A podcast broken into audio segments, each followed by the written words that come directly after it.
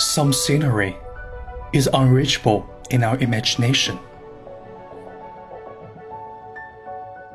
One leaf can stretch dozens of kilometers. Construct the path in dream with water and cloud. High up in the sky, we tangle with air currents to create a perpendicular world. Life's rhythm gallops on the edge of the land.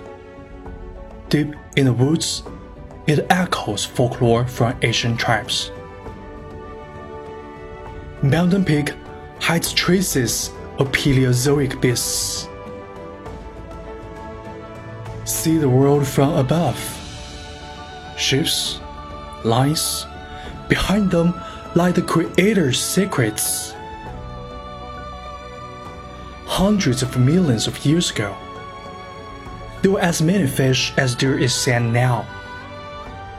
Diving in the water is actually flying over a row of mountains.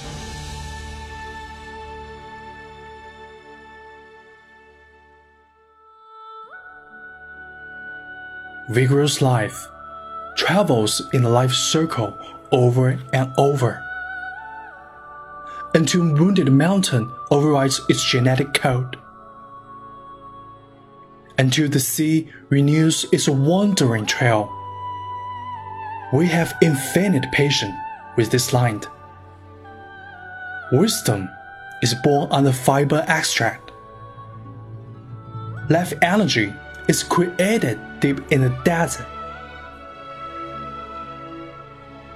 Sometimes time passes away like duckweed fades away. Sometimes we're designed to march against the wind.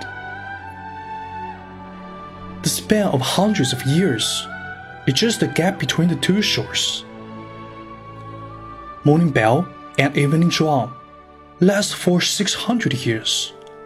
Accordingly, ancestors sensed the passage of time. Decades ago, fishermen dreamed of the outside world. But now, half of the world's anticipations are focused here.